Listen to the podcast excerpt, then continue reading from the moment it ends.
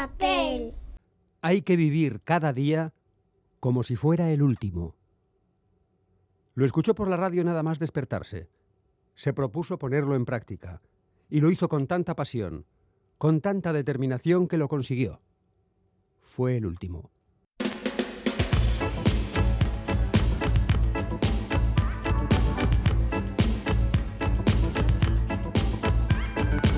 Pompas de papel.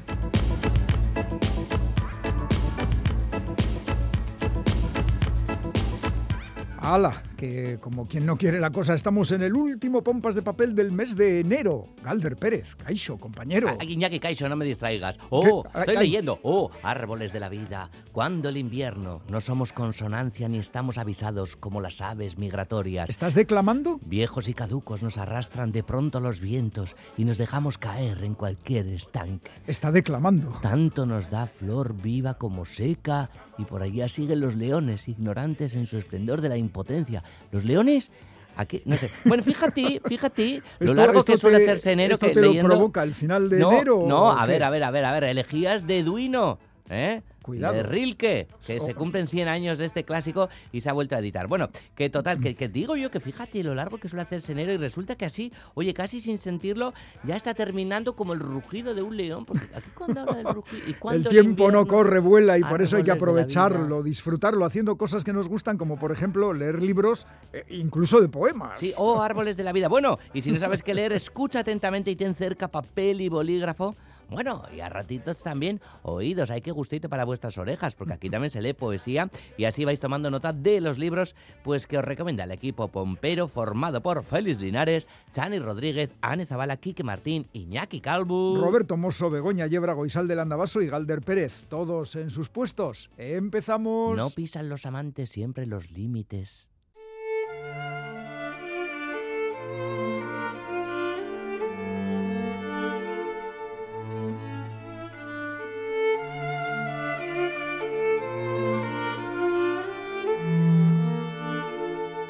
Lo sacaron a rastras del barco, lo arrojaron por la pasarela y cayó frente a ellos.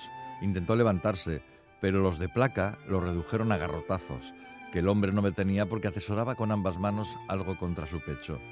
Uno de los que lo atormentaban dijo, suelta. No sabían la lengua, pero eso le estaba diciendo, suelta, gritó el que parecía el jefe. Y luego lo insultó. No conocían la palabra, pero conocían el lenguaje del odio. El hombre no soltaba, hasta que tres plaqueados le jalaron un brazo y tres el otro. El objeto cayó y se abrió en el suelo. El jefe lo recogió y aunque sin duda había tenido antes objetos como ese en sus manos, se quedó atónito al ver que era una brújula.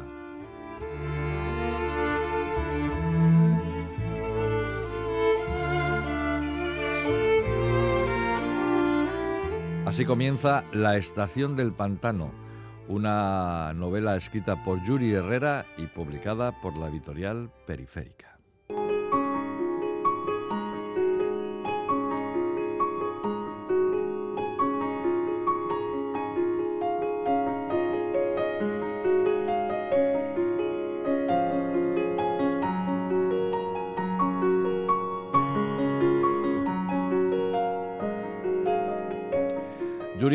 Nacido en Actopan en 1970, es uno de los escritores más interesantes de México y por extensión de Latinoamérica. Durante mucho tiempo nos contó cómo era la vida en la frontera entre México y Estados Unidos, antes de que muchos oyeran hablar de las luchas entre narcos, de los narcocorridos, de las desapariciones y de la búsqueda de un futuro en el país del norte. Herrera ya nos lo contó en novelas alucinadas, salvajes y sin embargo tan líricas como Trabajos del Reino, Señales que precederán al fin del mundo y La transmigración de los cuerpos. Lo último que conocíamos de este autor era, sin embargo, algo muy diferente, un volumen de relatos, 10 planetas, en el que jugaba con los estereotipos de la ciencia ficción para llevarlos a su particular mundo literario. Hemos de agradecer, por cierto, a la editorial extremeña periférica que siempre haya estado ahí para publicar la obra de este gran escritor.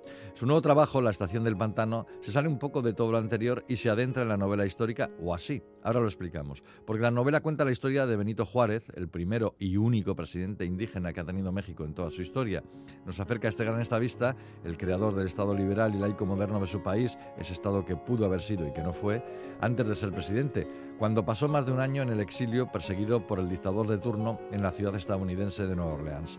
Poco o, o nada se sabe de aquella estancia, por lo que Herrera ha inventado lo que fueron las vicisitudes de Juárez durante ese tiempo, pero las ha situado en una Nueva Orleans sacada de los libros de historia, de las páginas de los periódicos y de los apuntes de los cronistas de la ciudad. Aprovechó Herrera una estancia en esa ciudad, gracias a una beca, para realizar toda esa labor de documentación. Así que más que conocer al estadista, vamos a conocer a una ciudad en los años anteriores a la Guerra de Secesión estadounidense, entre 1853 y 1854, donde solo el poder es anglo y donde perviven las costumbres y creencias de los franceses y españoles que colonizaron la urbe y sobre todo de los esclavos que llegaron por miles para trabajar en los campos de algodón y que todavía siguen siendo esclavos en aquella época. Herrera retrata a Juárez y su corta de exiliados, a las pocas gentes que les ayudan, a los esclavos y sus terribles penurias. Y nos habla también de Nueva Orleans, sus músicas y sus burdeles y sus terribles calores agosteños cuando el calor se transforma en la calor y provoca enfermedades, sueños extraños y muerte. Y así Herrera nos lleva una vez más a su mundo de fantasmas y de muertos que no quieren irse y que explican la vida. Sobresaliente otra vez. Yuri Herrera, La Estación del Pantano, en Periférica.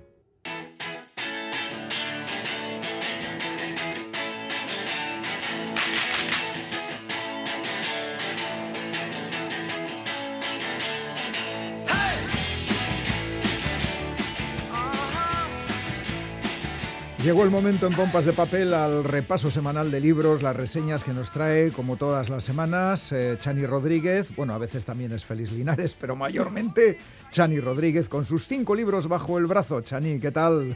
Muy bien, Iñaki. Esta semana se presenta fructífera en lo que a libros se refiere. Eh, hay tarea en esta sección porque son estos meses de lanzamientos y de ah. lanzamientos importantes y ya de cara al día de San Jordi, por ejemplo, ferias del libro y tal, se va calentando. Vamos, que estamos en plena temporada o mínimo pretemporada, ¿no? Bueno, pues ¿con qué nos vas a obsequiar hoy? ¿Cuál es el primer título? Cualquier eh, verano es un final, es eh, la nueva novela de Ray Loriga, muy conocido. Muy conocido. La publica Alfaguara, como suele ser habitual en su caso, y Alfaguara nos, la, nos la presenta a través de un texto bastante literario ya en sí. Dice, alguien quiere morir, ya no es joven y se pregunta para qué otro día más, por muy privilegiada, divertida y amable que aún sea su vida. Alguien quiere amar, no sabe con certeza si le corresponden, si sus sentimientos serán entendidos, si tiene siquiera derecho a expresarlos. Alguien viaja, visita ciudades, playas, bares, fiestas exóticas, cabañas al borde del agua, donde pasar la noche bebiendo y, riendo. Ese alguien trabaja sin prisas, eh, con cierta sensación decadente de existir en un mundo que desaparece y ese alguien ha tenido un grave problema de salud, eh, se levanta despacio, eh, se tienta la ropa y decide aprovechar la segunda oportunidad. Como digo, es bastante literaria la contraportada o el texto. Mm, esto me recuerda a alguien está haciendo algo, pero bueno. Sí, alguien está haciendo algo. Alguien ha matado a, alguien. A alguien le ocurre algo. bueno, pues la novela mm, quiere hablar de la muerte, pero brindando por la vida. Vale. Tiene una cosa como optimista y es eh, una novela también sobre el verano que aún queda por disfrutar antes de que llegue el, invierno, en sentido, claro, metafórico, porque estamos en invierno y estamos disfrutando también. Pues sí. la literalidad no nos vale aquí. Mucha literatura hay aquí, ¿eh? Esto es un programa, ¿eh? Se presta a ello. Claro, se presta.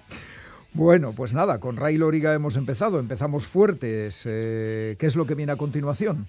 No nos em, alejamos del tema de la enfermedad, en cierto modo. Vaya. Eh, si Ray Loriga es un nombre masculino bien conocido en las letras eh, en, castellano, pues esta mujer también lo es, Elvira Navarro. Por supuesto que sí. Que presenta Las voces de Adriana, una novela que publica literatura Random House. Adriana, la protagonista de la historia, afronta varios duelos mientras cuida de su padre enfermo. También se ha convertido en una voraz espectadora de la vida de los demás gracias a las redes sociales, estos somos todos yo creo ya, y todas, y en una tímida consumidora de experiencias amorosas a través de una app de citas. Vaya. Pero eso solo acentúa su sensación de estancamiento. El miedo a romper con inercias que han perdido el sentido a menudo proviene de los eh, fantasmas del pasado y el suyo acaba irrumpiendo ferozmente a través de una casa que una vez encarnó el universo entero y de una abuela y una madre que cuentan unos hechos trágicos. Mucha literatura también, ¿eh? mucha literatura. Bueno, claro, ¿qué vamos a esperar de, una novela así, no? Dicen que es la mejor de Elvira Navarro. Ah, bueno, pues oye, por algo será. Para que luego leer y juzgar. Pues sí, por Y daremos buena cuenta. Nosotros de, momento eh, ahí queda la reseña. Vosotros decidiréis lo que hacéis con este nuevo título.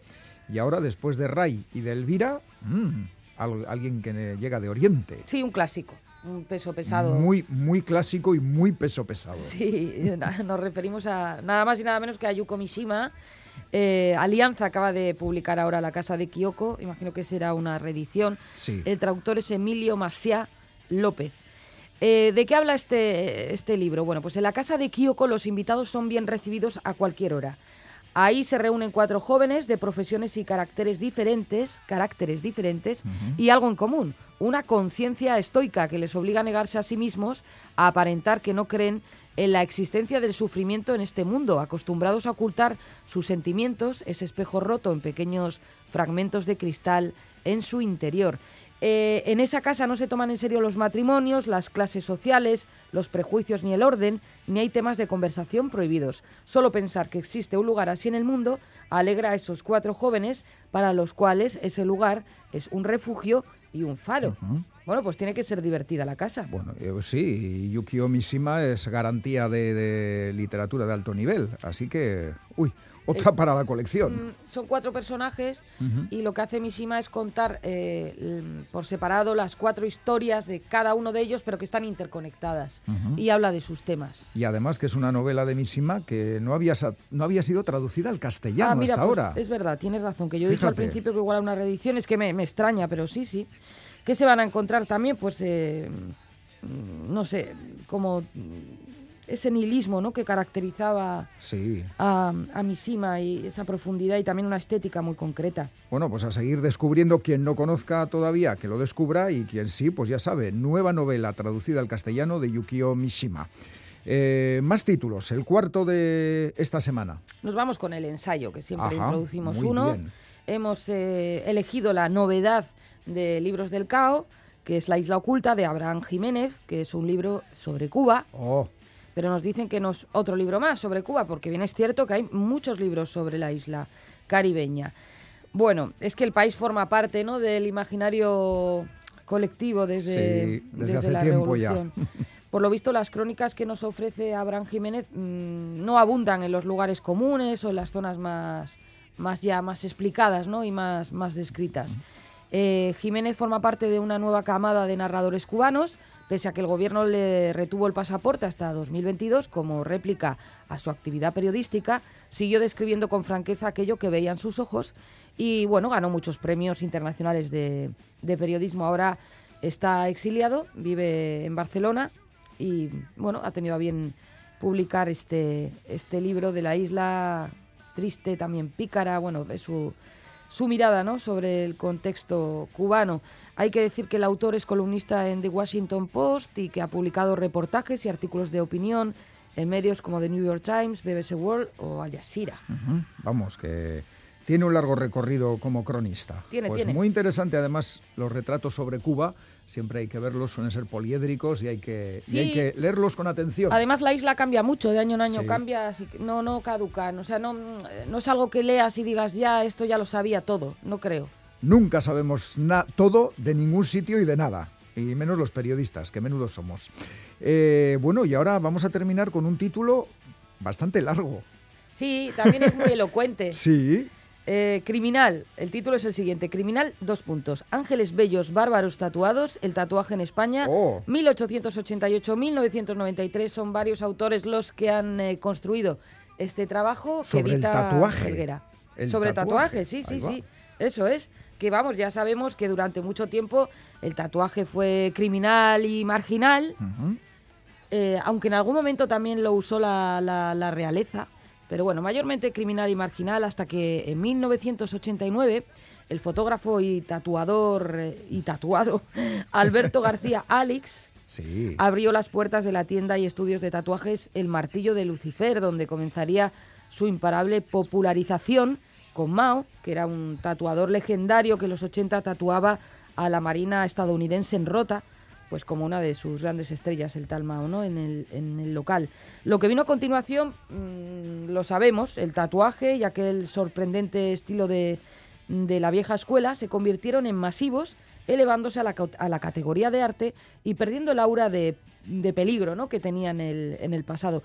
Servando Rocha es el editor de esta obra y él investigó y rescató antiguos tratados médico-legales, fichas policiales y numerosas fotografías perdidas en el tiempo prácticamente además nunca vistas, para construir un relato visual de un siglo de ángeles bellos y bárbaros tatuados, junto a espectaculares colecciones criminológicas, francesas, mexicanas o alemanas, haciendo de criminal el gran libro nos cuentan ilustrado del tatuaje de aquella España brutalista. Ahí es nada. Eh, en alguna ocasión he oído eso de que el tatuaje puede llegar a ser literatura sobre la piel. Pues sí, desde luego, obra de arte plástica, sin duda. Seguro, y luego como algunos eh, tatúan pues textos un poco largos, pues también puede ser literatura. Hay algunos tatuajes horrorosos y otros que son preciosidades. Obras de arte. Como claro, como, en, todo, Efectivamente. ¿Tú tienes tatuajes, Chani? No, no yo tampoco. Yo muy de tatuajes. Yo tampoco. Y del equipo no sé. Félix Linares seguro que no tiene. Eh, Quique Martín creo que tampoco. Tú ya has ido al dentista con los pinchazos, de, pero luego debo decir que me gusta verlos, algunos como digo más que otros, pero sí me gusta verlo en los cuerpos de, otras personas. Hay cuerpos a los que le sientan muy bien los tatuajes. Así es, aquí tenemos un famoso compañero que tiene muchos y le quedan bastante bien los pues que hemos visto, vamos, el antebrazo y... sí, por cierto que cuando sale en la tele siempre se los tapa. no sé por qué será. Bueno, vamos con el repaso de libro, título, autor y editorial. Venga. Adelante.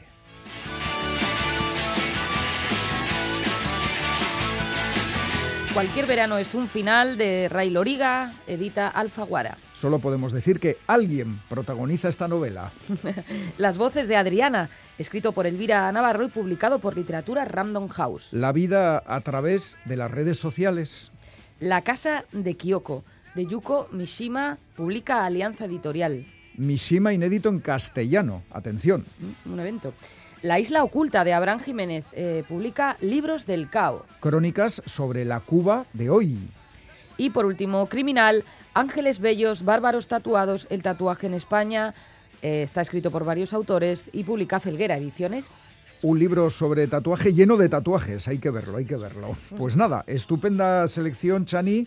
Como siempre es que ricasco, tú luego nos vas a contar alguna otra cosita. ¿eh? Sí. Y ahora viene el cómic. Ahora viene el cómic, pues permaneceré muy atenta. Arte.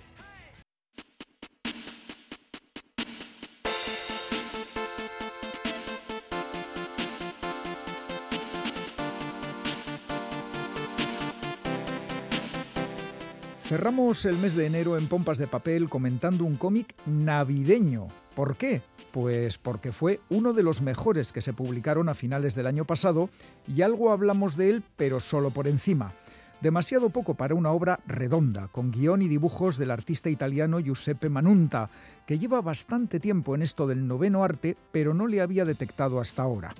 La Cena de Navidad, así se titula este cómic, cuya premisa argumental es sencilla, pues gira en torno al intento anual de una mujer ya mayor, llamada Agnès, por reunir en Navidades en su casa de Estrasburgo a sus cuatro hijos y sus respectivas familias. Como suele ocurrir en estos casos, estamos ante una historia coral, en la que cada personaje tiene su propia parcela de protagonismo. Agnès, la matriarca de la familia, es viuda desde hace años y de vez en cuando mira el retrato de su difunto marido y le dice que desde que se fue todo ha ido de mal en peor. Se refiere a la situación familiar de sus cuatro hijos, con vidas muy distintas y también con distintos problemas. Jules es un escritor de éxito que tras la ruptura de su matrimonio se dedica a negar en sus novelas la existencia del amor. Christian tenía una panadería y una buena relación de pareja con su socio, pero todo se ha ido al traste a causa de una discusión por dos puros habanos. Chloé, casada y con dos hijos, no es feliz junto a un marido egoísta que desprecia las tradiciones navideñas. Y por último, tenemos a André, siempre ausente en las cenas de Navidad que su madre organiza con la esperanza de que algún año aparezca. Hay que reconocerle a Giuseppe Manunta la habilidad para ir contando pequeñas historias que dan cuerpo al argumento principal, momentos y situaciones que nos ayudan a entender lo que le ocurre a esta familia y van dando pistas sobre el desenlace final que por supuesto nos reserva alguna sorpresa. Y mención aparte se merecen algunos personajes secundarios, como Matilde, la admiradora de Jules, el escritor que rechaza el amor, y también varios miembros del vecindario, como la pelirroja tentadora del piso de arriba, el trabajador de ferrocarriles divorciado que celebra la Navidad solo con su hija, y la vecina que en fechas tan señaladas cuenta únicamente con la compañía del televisor. Los coloridos dibujos de Giuseppe Manunta dan una luz especial a esta historia que, como todo cuento navideño que se precie, tiene final feliz. Habrá quien considere que todo suena demasiado tópico, pero puedo asegurarle que con tópicos incluidos, la lectura de este cómic es una experiencia estimulante. La Cena de Navidad de Giuseppe Manunta, publicado por Nuevo 9. No os lo perdáis.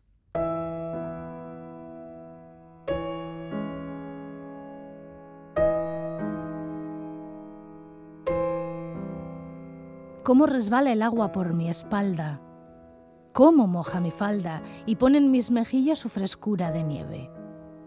Llueve, llueve, llueve, y voy senda adelante con el alma ligera y la cara radiante, sin sentir, sin soñar, llena de la voluptuosidad de no pensar.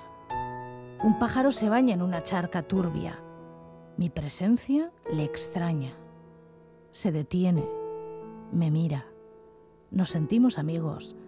Los dos amamos muchos cielos, campos y trigos.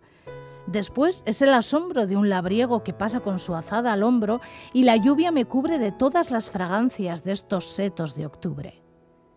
Y es sobre mi cuerpo por el agua empapado como un maravilloso y estupendo tocado de gotas cristalinas, de flores deshojadas que vuelcan a mi paso las plantas asombradas y siento en la vacuidad del cerebro sin sueño la voluptuosidad del placer infinito, dulce y desconocido, de un minuto de olvido.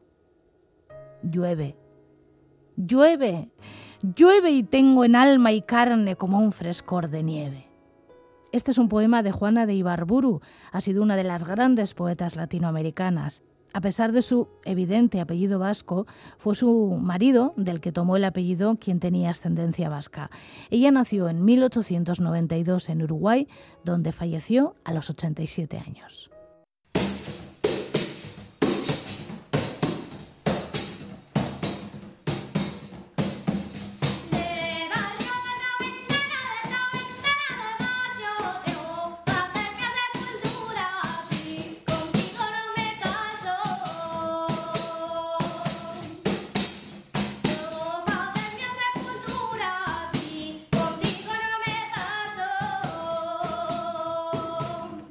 De trabajadores, acostumbrados a una vida de adversidades, tienen que enfrentarse una vez más a su destino.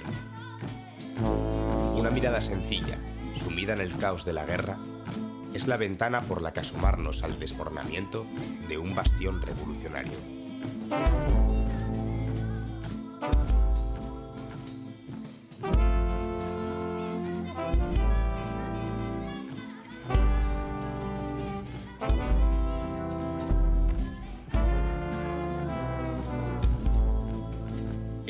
Sueño de emancipación del 34, la represión y la cárcel, la posterior libertad para volver a las armas, la caída de Euskadi, la retirada, el aislamiento total de Asturias.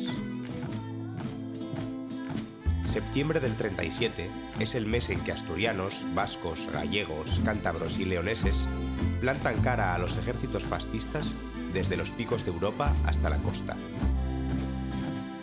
Entre los escombros de esta historia enterrada nuestra siempre resonó un nombre. La batalla del Mazuku.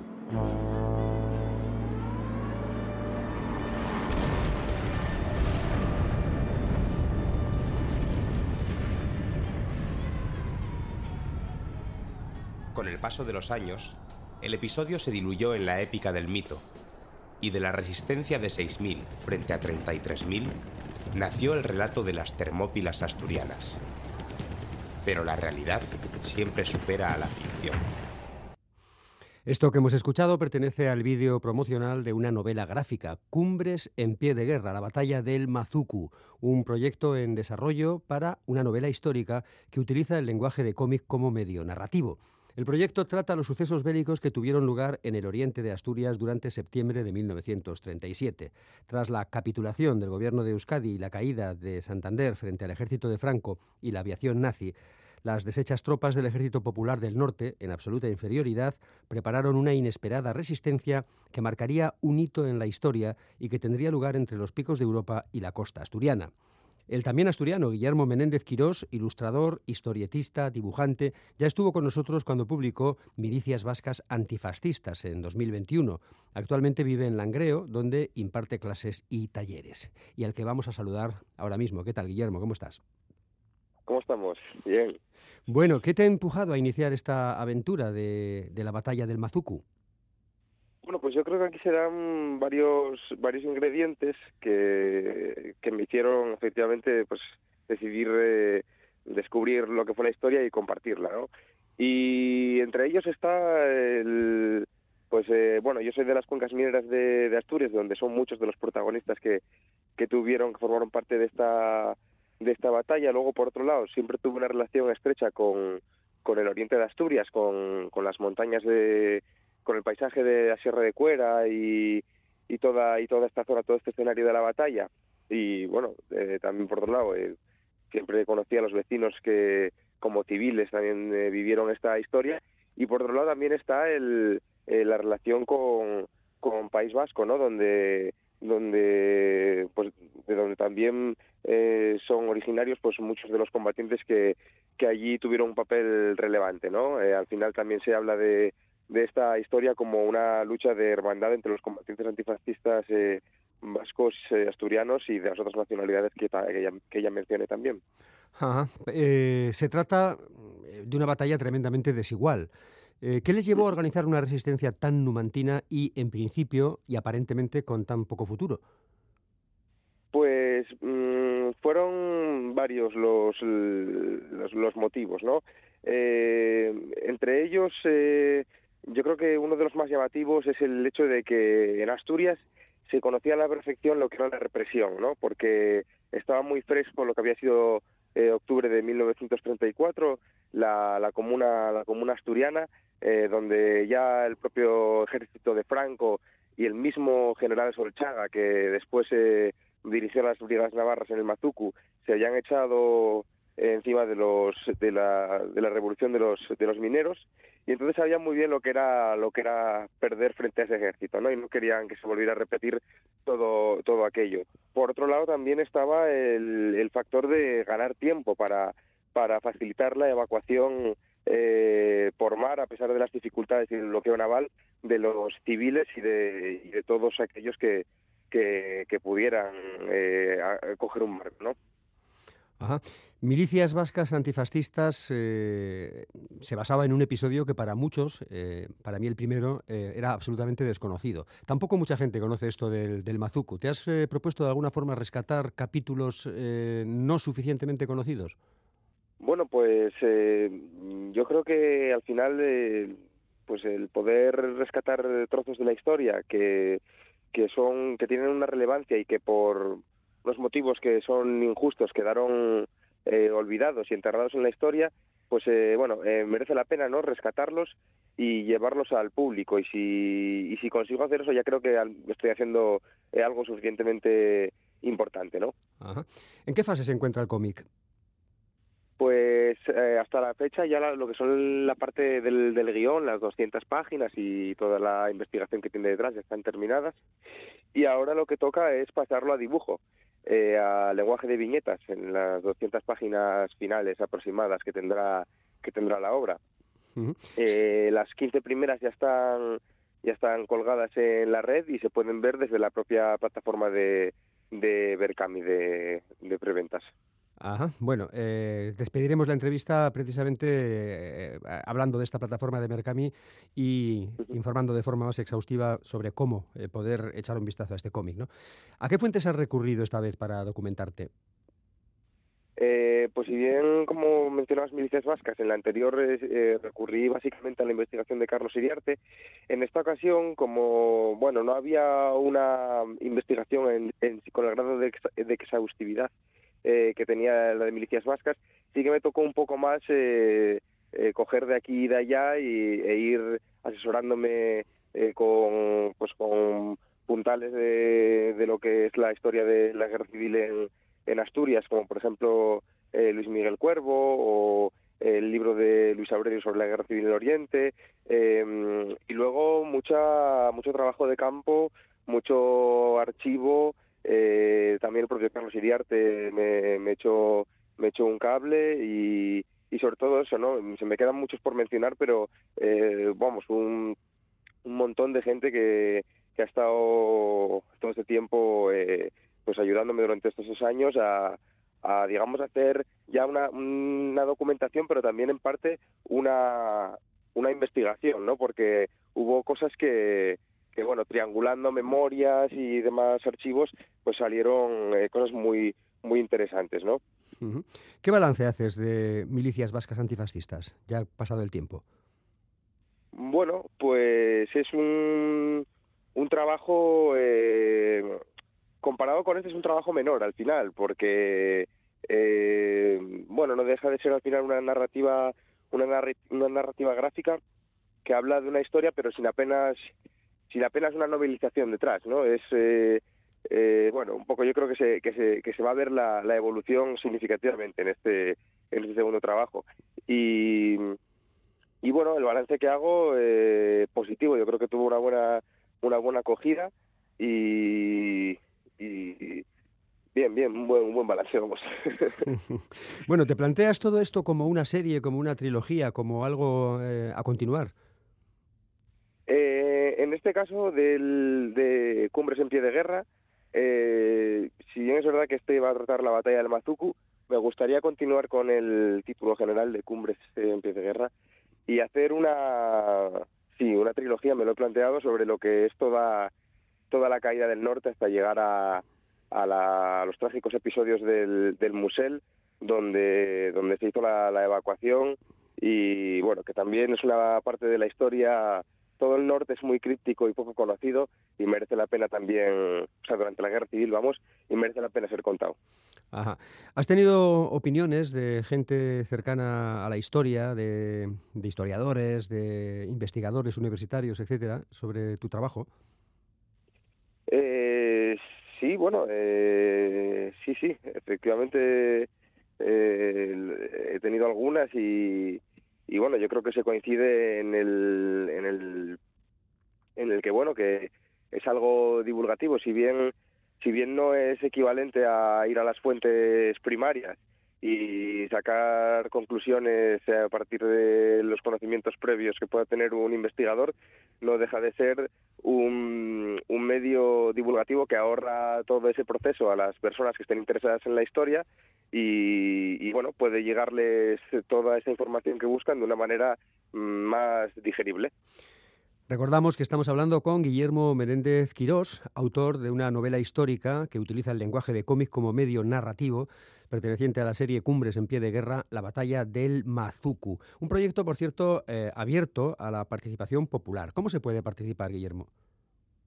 Pues ahora mismo, hasta todo este mes de enero y hasta aproximadamente el 6 de febrero, si no me equivoco, eh, está abierta una campaña de preventas en la plataforma Berkami de, crowdfunding, donde se pueden reservar eh, los ejemplares que, que bueno que en su que en su fecha aproximadamente para diciembre de 2023 llegarán a sus a sus mecenas y futuros lectores. Ajá, o sea que vamos a decir que buscando en cualquier buscador eh, mm, Guillermo Menéndez Quirós la batalla del Mazuku, por ejemplo, eh, llegaríamos a esta plataforma. Sí, Berkami, poniendo Berkami la batalla del Mazuku, eh, saldría. De acuerdo. Bueno, pues eh, lo repetimos, lo recordamos. Estamos hablando de este de cómic, eh, La batalla del Mazuku, de Guillermo Menéndez Quirós, plataforma Berkami, en un trabajo también abierto a la participación popular y que incide en la recuperación de la memoria con esta novela histórica mm, en cómic como medio narrativo que lleva a cabo Guillermo Menéndez Quirós, al que le deseamos toda la suerte del mundo y, con el que ya hablaremos en el futuro. Es que ricasco, Guillermo, muchas gracias. Es que ricasco. Agur. Agur.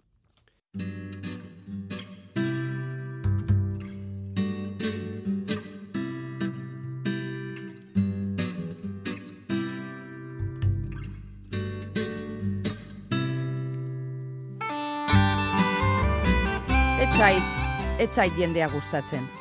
Horrela, oroar, kolektibo gisa, salbuespenekin noski, badira jasangarri zaizkidan gizabanakoak, are maite ditudan gutxi batzuk ere.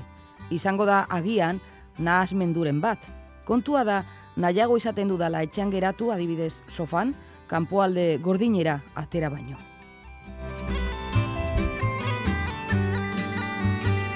Elur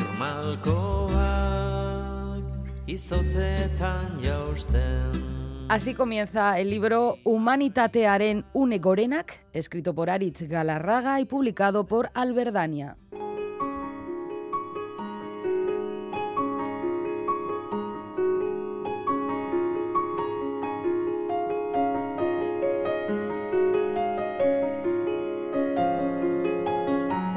Humanitatearen une gorenak es la recopilación de las columnas que bajo el mismo título ha ido publicando desde 2020 a 2022 Aritz Galarraga en la revista Arguía.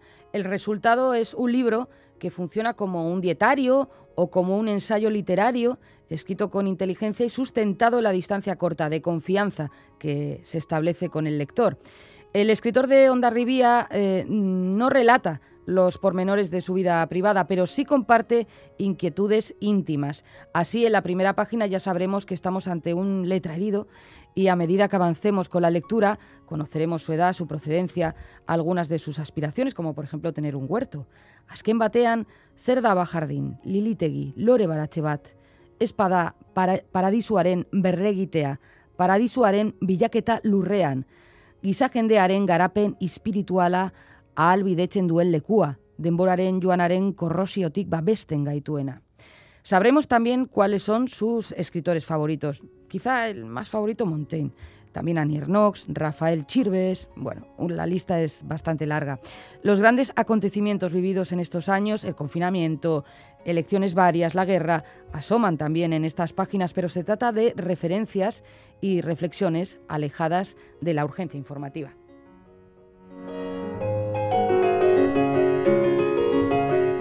De las señas de identidad de Galarraga es la ironía y el uso de cierto humor.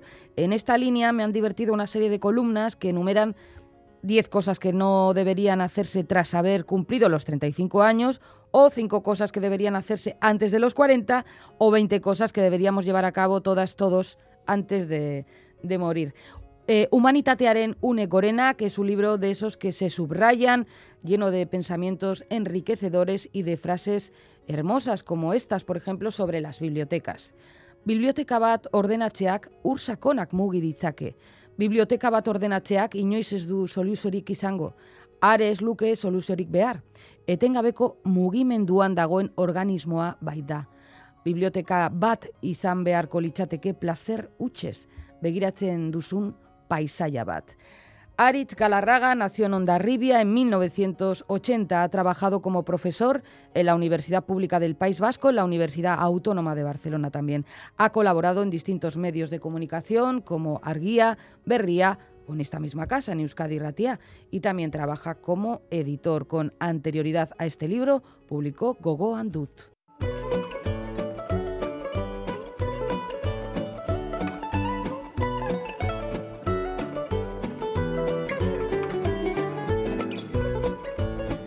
La sintonía que anuncia el concurso, el concurso de pompas. Eh, las respuestas al enigma que nos planteó Bego Yebra los pasados 14 y 16 de enero son estas. Título del libro Grand Union, autora Sadie Smith. Como siempre, Galder, pues que ha habido mucha participación. Qué bien, qué bien, qué bien. muchos aciertos. permíteme decírtelo, Grand, dígame, Grand Union en el acierto, ¿verdad? Pompero, pomperístico. Grand Union, sí señor. Eh, ¿Te parece que leamos algún correo de los que nos manda nuestra querida audiencia? Lo estoy deseando, querido pues, Iñaki. Vamos allá con Yo también cojo papel y boli eh, para apuntar las recomendaciones de la audiencia. Sí. Venga, va. A ver, ¿qué nos dice Josebe, por ejemplo? ¿Qué nos dice Josebe, por ejemplo? Caixo Pomperos Pomperas, ¿cómo estáis? Bien. Súper bien. Súper bien, súper bien. La respuesta al concurso es Grand Union, el último libro de Sadie Smith, con el relato, es un libro de relatos, eh, de donde has traído, Bego, el, párrafo, es de un relato titulado Educación Sentimental. Mm. Nos dice Josebe, seguí a Sadie Smith en sus primeras novelas, Dientes Blancos me encantó, retrata una sociedad londinense multiétnica, supongo que viviría en Londres en aquella época, y me sorprendía lo bien que escribía siendo tan joven. Buena idea la de llevar Grand Union en el próximo viaje en tren. Eh, muchos saludos y de nuevo gracias por el programa, me encanta. Jolín, yo sé, gracias a ti. Otro saludo de Lourdes, una oyente habitual que nos dice, Caixo, la respuesta al concurso es Educación Sentimental de Sadie Smith. Bueno, sí, es el cuento incluido en el libro Grand Union. Y nos dice Lourdes, o nos cuenta dos de los libros que ha leído. El explorador de Tana French y Licencia para espiar de Carmen Posadas. Mm. El explorador trata de un policía americano que se retira a Irlanda, un pueblo perdido, y sin pensarlo se compromete con una niña para resolver la desaparición del hermano de esta. Paisajes muy bien descritos, para mi gusto a veces demasiado, y perfil muy humano del policía en su trato con la menor y Licencia para espiar describe el papel decisivo de las mujeres en distintas épocas en el espionaje. Me ha gustado la forma del libro, primero un relato histórico del momento para seguir con la historia de la mujer protagonista. Y nos dice Lourdes, todavía no me ha llegado el lote de libros que me tocó, me imagino que estará al caer. Estará, estará Lourdes, confía, confía. Las hay Lourdes, que te llegará, te llegará. Más, Carlos, desde Barcelona. Eh, Caixo Pomperos Pomperas, las vegopistas que empiezan el año nos llevan al libro Grand Union de Sadie, Smith. Y aprovecho para deciros que estoy sumergido en el mar. El mar. Oye, pues te que hacer un frío. El mar de Iris Murdoch. Ah, perdón, vale. Y sorprendido porque he ido avanzando por sus 600 páginas sin casi darme cuenta. No sé qué tiene la Murdoch, pero es fascinante. Soy incapaz de decir a qué género se adscribiría esta novela, supongo que eso es lo que la hace interesante. Qué bueno. Muchas y brillantes pompas para todos en 2023. Ahí. Carlos desde Barcelona. Y uno más. Venga. Andrés, Caixo Pomperos, le hemos cogido vicio a esto del concurso. La respuesta del, fin de del fin de semana del 15 de enero creo que es Grand Union y la autora Sadie Smith. Efectivamente, Andrés. Espero que hayáis comentado, comenzado bien el año, yo terminando Los Miserables de Víctor Hugo y pensando ya en meterle mano a los que tengo pendientes, el aspirante del cántabro Santi Mazarrasa y los chicos de Tony Sala. Suerte y buena lectura a todos. Saludos pomperos. Andrés cartagenero viviendo en Murcia. Oh, es nuestro oyente en Murcia. Pues fíjate, ahora que, ahora que Andrés ha dicho, ¿no? Lo de Víctor Hugo y tal, mm, una de mis propuestas para este 23 es precisamente volver un poquito a los clásicos. Y me he cogido a Maupassant, un poco de Maupassant, Iñaki. Muy bien. Y a Rainer María Rilke, que nos lo has comentado en la presentación del programa. Bueno, precisamente además, es que de Rilke, lo de los leones y tal, bueno, ahora tú dale dale al sorteo, que yo quiero hacer lo del león, porque me quedo con la duda precisamente, Iñaki. A ver. Como bien te decía, cuando dice lo de los leones, ¿no? Y por allí siguen los leones ignorantes en su esplendor de la impotencia. Oh, dándole vueltas a eso. Bueno, en fin, bueno. Los leones Vamos ya con los premios, que está aquí mientras Galder reflexiona en torno a este poemario, Elegías de Duino, de Rainer María Rilke. Vamos con los premios a tres oyentes de Pompas que han acertado las respuestas. Título del libro Grand Union, autora Sadie Smith. El primer lote de libros es para Roberto Torres de Gasteiz. El segundo lote de libros es para Xavi Berridi de Donostia. Y el tercer lote de libros es para Marta Tapia de Zarauz. Sorionaca los tres, Roberto, Xavi, Marta, para participar en el concurso de pompas podéis mandar las respuestas a la dirección de correo electrónico pompas.eitv.eus y si queréis enviarnos una carta o una postal, lo podéis hacer a esta dirección, Pompas de Papel, Radio Euskadi, Capuchinos de Basurto 2, 48013, Bilbao. Y llega ya el concurso de pompas de esta semana, las pistas, para acertar la respuesta nos las da, como siempre, Bego Yebra. ¿Tú crees que parecía un león ignorante en el esplendor de la impotencia? Sí, hombre, sí. ¡Alto! ¡Atención! Se buscan personas que leen, personas sin aleccionar, librepensadoras. Se buscan pomperos y pomperas. Porque aquí y ahora se regalan libros. Tres libros, tres grandes historias y las pistas en mis manos.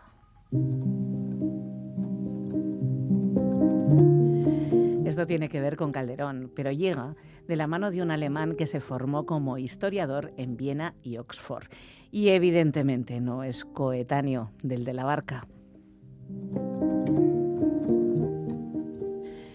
Pues el asunto es que es un ensayo y según nos anuncian en su editorial, es un recorrido por el pasado y el presente de Europa para tratar de entender cómo hemos llegado a la situación actual y qué debemos hacer para corregir un sistema de valores que nos acabará llevando al desastre si no actuamos ya.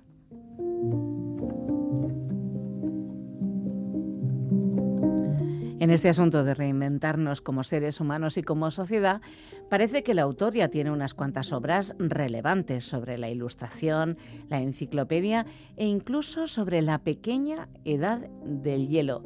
Tiene algunas pistas para compartir.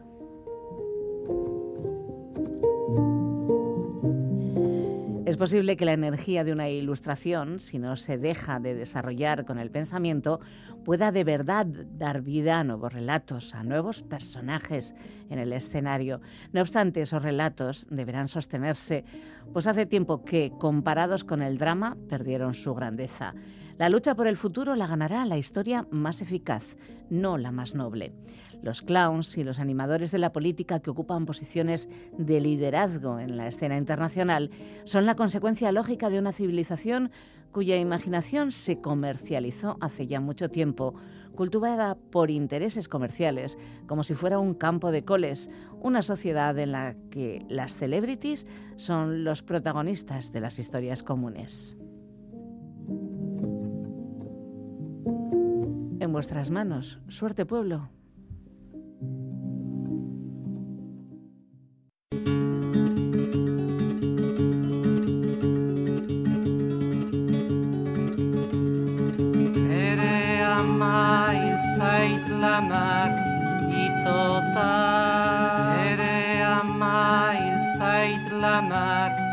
itota. Ama lanak itota Etxeko dragoia. Amak dena garbitzen du. Jasoa zaindua ordenatua behar da etxea. Trapuak ateratzen zaizkio amari. Eskuetatik, besoetatik, omoplatoetatik egan egiten du. Dragoi zandari batek bezala, bere gazteluan. Amak keino batekin, eltzeak jartzen ditu zutan, behiokela egozten du, egalak zabaltzen ditu kumeok batzeko. Amak dena dauka prest, ama beti dago prest, prest, prest. Amak dena egiten du ondo, hautza astintzen du edo noiz, sua ateratzen da amaren ahotik, horro egiten du bakea agindu behar denean amak dena garbitzen du. Jasoa zaindua ordenatua behar du etxea. etxea. Ama beti dago hor. Ama beti dago hemen. Amak ez du etxean arrotzik nahi. Amak ez du somorrorik inurririk puntu beltzik nahi. Amak sua eragin dezake. Ahoarekin, begiekin, eskubiekin. Egun batean, amak aita garbitu eta etzeden unerik hartu gabe, arrautza zarra erruten ezeriko da. Maitatua sobera nintzelarik aurra, ez nekien zertzen amaren beharra. Leire Bilbao, eskaner liburutik. Naiz bakar bakarra, ama zoroitorduko, eldu zaunigarra.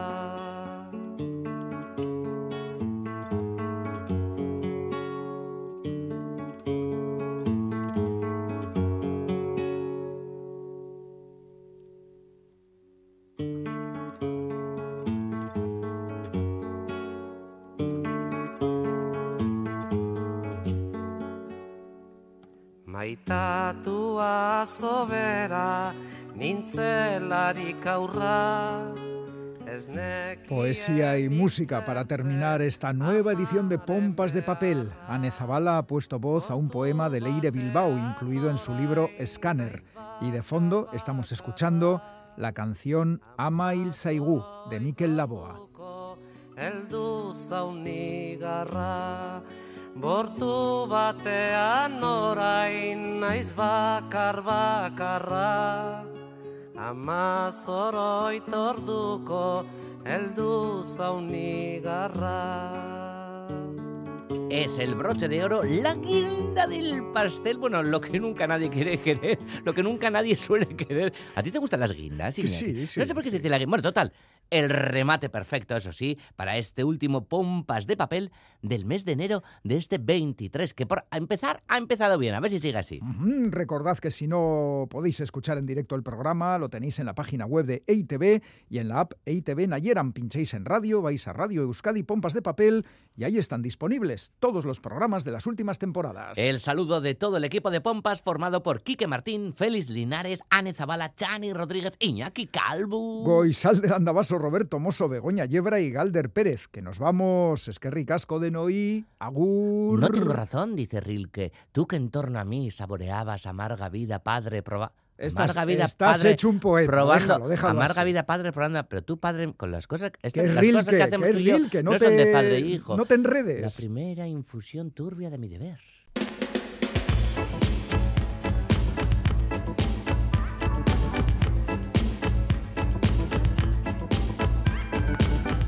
De papel.